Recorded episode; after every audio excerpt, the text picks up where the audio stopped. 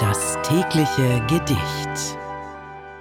Das heutige Gedicht wurde von August von Platen geschrieben und trägt den Titel O wonnigliche Reiselust.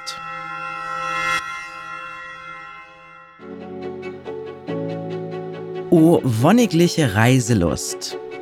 An dich gedenk ich früh und spät. Der Sommer naht, der Sommer naht.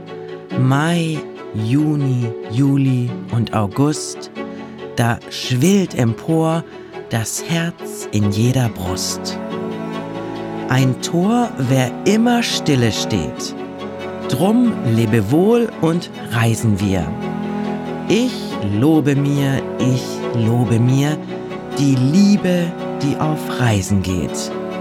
Drum säume nicht und träume nicht wer meinen Wink versteht.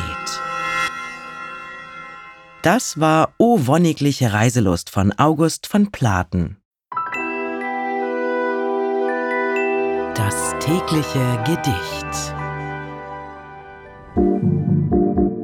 Bose Park Original